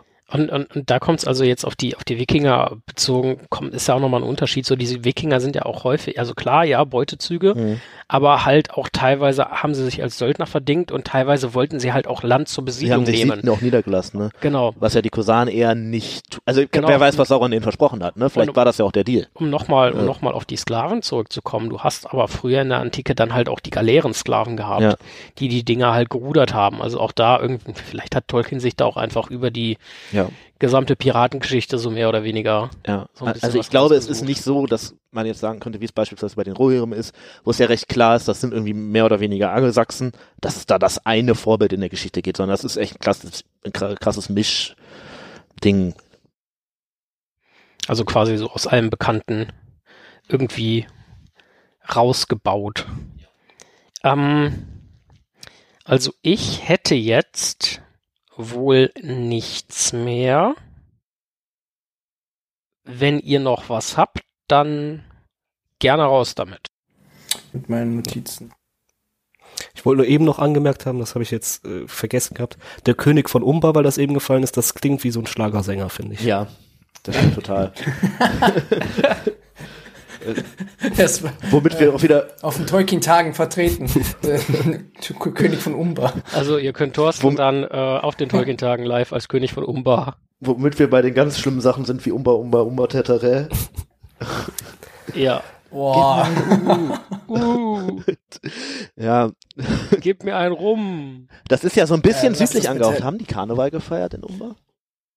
und haben sich alle als Piraten verkleidet und sind eigentlich total ausgetrickst worden. ja, so wird's sein. Eieiei. Das nennt sich da ein Rumkarneval. wieder naja, vergessen. und dann bleibt uns natürlich noch nichts vergessen. Ähm, ein Zauberer kommt nie zu spät. Der Gandalf, obwohl mit Bart und Stock und etwas zottelig ausgerüstet, hat sich ja nie so richtig für die Piraterie begeistern können. Gandalf mit Pibart. Woran hattet ihr liegen? Ähm, ich weiß gar nicht, ob Gandalf als Pirat so geeignet wäre. Einen ganz, ganz verständnislosen Blick. ähm, weil äh, das, glaube ich, nicht so ganz so sein Mindset ist. Mit, also gut, wer weiß, was der mit den armen Hobbits gemacht hat, ne? Ja, aber ich erinnere Also an so so Sätze, an so Sätze wie durch Feuer und Wasser. Und ich meine, ein Feuerzauberer auf einem Wassergefährt, Eher der, ungünstig, der, der ne? durch Mittelerde durch Ja. Er, schippert. er gibt ja auch gerne Leuten Rat. Ihr könnt ja den anderen, die ihr überfällt, raten, äh, gebt mir euer Geld oder, also, Also ihnen das quasi Piraten. so ungefähr, ja. Nein, ich glaube, damit das kein Rumgerate ist. damit? Gandalf Parley. nach Umbar kommt, äh, liegt das auch einfach zu weit südlich. Also der bleibt ja dann doch eher so im Nordwesten und äh, das ist nun mal nicht Nordwesten. Ähm, insofern glaube ich, dass da wenig Berührungspunkte ist. Ehrlich gesagt gibt es, glaube ich, wenig bis gar keine Berührungspunkte, weil Aragorn hat die äh, Kosanenflotte schon ja, eliminiert, bevor sie nach Minas Tirith kommt. Und vorher wissen wir, glaube ich, auch von keinem Kontakt. Oder wisst ihr da mehr? Nee. Ich kommentiere das mal mit, wir schütteln die Köpfe. Max, was denkst du, warum hat sich Gandalf nicht als Pirat verdingt oder mal in Umbar vorbeigeschaut? Ja, also wir können es natürlich jetzt ganz äh, wirklich seriös machen, indem wir sagen, okay, das ist nicht sein Auftrag gewesen. Aber ähm, wenn wir es mal nicht so seriös machen, dann kann ich mir das irgendwie, keine Ahnung, ich kann mir Gandalf richtig schlecht auf einem Segelschiff vorstellen. Also Ich glaube, das auch. mit seinem dafür dafür er müsste dann eher so mehr wettergegerbter sein und nicht falsch versteht, aber irgendwie ein bisschen äh, muskulöser und so ein alter Seebär-mäßig müsste er aussehen und das sieht er Gandalf für mich in meiner Vorstellung jetzt nicht so. Also was ich mir gerade denke, ist zumindest die Schnauze dafür hat er ja. So alle, Mhm. mach das doch mal richtig, mach mal hinne jetzt, sei mal leise da, jetzt das Segel hoch. Aber ich Also glaube, er das reißt- könnte er. Er reist lieber per Adler oder per Meteor. Da, da ist das Schiff halt einfach langsamer. Hat der Meteor gesagt. Ja, wobei die Sch Schiffe, äh, nee, ich fange jetzt nicht damit an, wer zu welchem Zeitpunkt wo Schiff fährt in, nee, egal. Ich, wir haben genug über Rings of Power gesprochen. Ähm, okay, also ich, ich glaube, ich habe das richtig verstanden. Jetzt hat niemand mehr großartig was. Nichts Sinnvolles. So sieht's aus. Gut, dann ähm, haben wir unsere Ideenkiste äh, leer geplündert und uns äh, ausführlich mit dem Thema Umba und Korsan von Umba befasst. Äh, lieber Max, schon mal ein ganz herzliches Dankeschön erneut, dass du dir Zeit genommen hast, dass du unsere Runde heute wirklich bereichert hast. Ähm, ja, bei Gelegenheit von unserer Seite aus gerne wieder. Ja, vielen Dank, vielen Dank für die Einladung, für das Spontane dann so. Das war echt, war echt ganz gut. Fand's, hat mir ja letztes Mal, hat man es ja schon mal vorgehabt, aber da hatte ich dann leider keine Zeit. Aber jetzt, ja, es macht immer wieder Spaß bei euch dabei zu sein. Ist echt klasse. Magst du vielleicht für unsere Zuhörenden noch einmal kurz vorstellen, was ihr beim Ringcast so macht und wo man euch finden kann? Ja, das kann ich machen. Also, ähm, beim Ringcast. Wir gehen momentan noch den Herr der Ringe durch, Kapitel für Kapitel. Wir sind jetzt, äh, viertes Buch haben wir jetzt abgeschlossen, sind jetzt beim fünften Buch. Also wir kommen jetzt wieder in die Schiene Pippin, Mary, Aragorn und so. Das heißt, bei euch sind die Kosanen auch wieder nicht mehr rein? weit. Nein, die kommen nämlich demnächst, ja. Ähm, daher war es gar nicht schlecht, dass die anderen, weil die anderen, also wir sind zu viert, Markus, Bernd, Philipp und ich. Die anderen drei lesen das Buch zum ersten Mal. Wir haben jeweils, ähm, ja, der Bernd liest halt auf Englisch, dass wir so das Originale haben. Ähm, gehen das alles durch und sprechen dann halt über das Thema, führen so ein bisschen durchs Kapitel durch. Die, ähm, wenn die anderen Fragen haben, versuche ich sie so gut wie möglich zu beantworten. Für Abschweifungen sind wir immer gern zu haben. Also wir reden auch manchmal sehr lange über Nicht-Herr was dann irgendwie wir uns dann wieder zurückführen müssen. Ja, wie lange gibt's uns jetzt schon? Wir haben bald ein Jahr, also 6.2. ist, glaube ich, unsere erste Folge letztes Jahr hochgekommen. Hochgeladen worden. Das heißt, wir haben jetzt wirklich bald ähm, unser Einjähriges sozusagen. Wenn die Folge rauskommt, Genau. seid ihr sogar schon ein Jahr alt. Ja. äh, wir kommen auf die Tolkien-Tage, Markus und ich, sind wir auch beide vertreten. Wir sind dann auch im Radagast-Zelt, dann, also wir werden uns sehen. Genau. Ähm, was machen wir noch? Ja, Rings of Power besprechen wir natürlich, haben wir eine extra Folge, Ringcast of Power. Uns hören könnt ihr auf äh, Spotify, ihr kriegt uns auch über Google Podcasts und Apple Podcasts, eigentlich überall, wo es Podcasts gibt. Also einfach auf Anchor und dann zack. Also wir laden es übers Anchor hoch und da kannst du letztendlich überall vertreiben. Also Podcast Edit und weiß ich was, wie auch immer das heißt. Also ich bin jetzt selbst erstaunt, wo man uns überall findet. Ähm, wir sind jetzt auch frisch auch auf Adapedia vorhanden. Da habe ich jetzt einen Artikel vorgeschrieben gehabt. Also wir sind jetzt auch dort zu finden unter Kategorie Podcast. Genau. Ja, besten Dank nochmal für die ausführliche Vorstellung und äh, ja, hört sie euch an. Und äh, Also den Ringcast, nicht die Vorstellung. Das haben die ach, ja gerade gemacht. ja, genau, den, den Ringcast und ähm, uns dürft ihr selbstverständlich auch gerne weiterhören. Ähm, hätten wir nichts gegen. Äh, also von meiner Seite natürlich wie immer die Empfehlung, lest die Bücher, schaut die Filme, hört die Hörbücher, schaut euch der Vollständigkeit halber auch die Serie an und äh, natürlich äh, hört die Ringe. Und äh, der Thorsten, der äh, ist schon in freudiger Erwartung und gibt euch jetzt noch den obligatorischen Werbeblock. Ähm, ja, folgt uns auf Spotify, Steady, ich weiß nicht, YouTube auch, Instagram gibt's auch, äh, folgt auch Herr die Rönge auf Instagram, ganz wichtig. Und habe ich was Das will ich ja vergessen? machen, aber es gibt leider keine neuen Memes mehr. ja, zur Sommerfeier wieder. Zum Sommerfest. Humorfest, okay. Jedes Jahr ein Drama in einen Akt. Nee, habe ich was vergessen? Eine Seite? Steady wäre wichtig. Äh, da könnt ihr uns nämlich auch unterstützen. Unser Care-Paket äh, erwerben oder uns auch einfach so eine kleine Summe zukommen lassen, damit wir das Geld äh, beispielsweise in bessere Technik stecken können. Ähm, wir wir freuen uns auch immer, wenn ihr mit uns Kontakt aufnehmt, uns Mails schreibt, uns kommentiert, wo auch immer ihr uns findet. Ähm, wir freuen uns auch, wenn ihr persönlich mit uns in Kontakt trefft. Ich glaube, für den Großteil ist das auf jeden Fall die beste Möglichkeit. Zum Beispiel auf den Tolkien-Tagen dieses Jahr, wo wir auch vertreten werden sein äh, werden. Wir sind die lauten Leute mit den äh, mit der mit dem mit dem ein bis zwei rothaarigen Menschen. ähm, Das ist richtig. genau. Ähm, und ansonsten Ähm, ich, mö ich möchte Folgendes anmerken.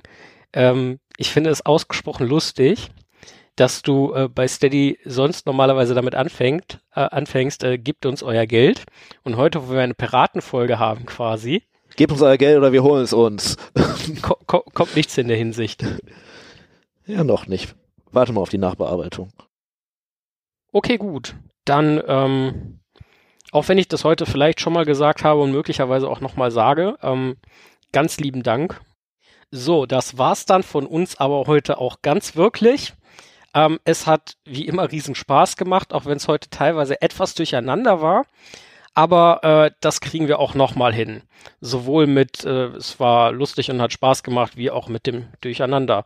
Äh, nochmal ein ganz herzliches Danke an euch und an euch Lieben da draußen. Hoffentlich habt ihr bis zum Ende gehört. Ansonsten hört ihr das nämlich obviously auch nicht mehr. Und äh, wir würden uns natürlich sehr freuen, wenn ihr das nächste Mal wieder einschaltet, wenn es heißt, hör die Ringe. Ein unerwarteter Podcast. Gehabt euch wohl und immer eine Handbreit Wasser unterm Kiel. Tschüss. Ciao.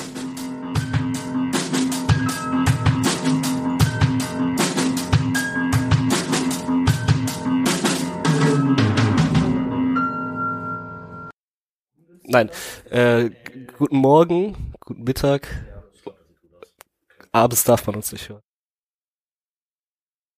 Es heißt doch eine Handbreit Wasser unterm Kiel, oder? Na dann wunderbar. Tschüss. Ja, ja.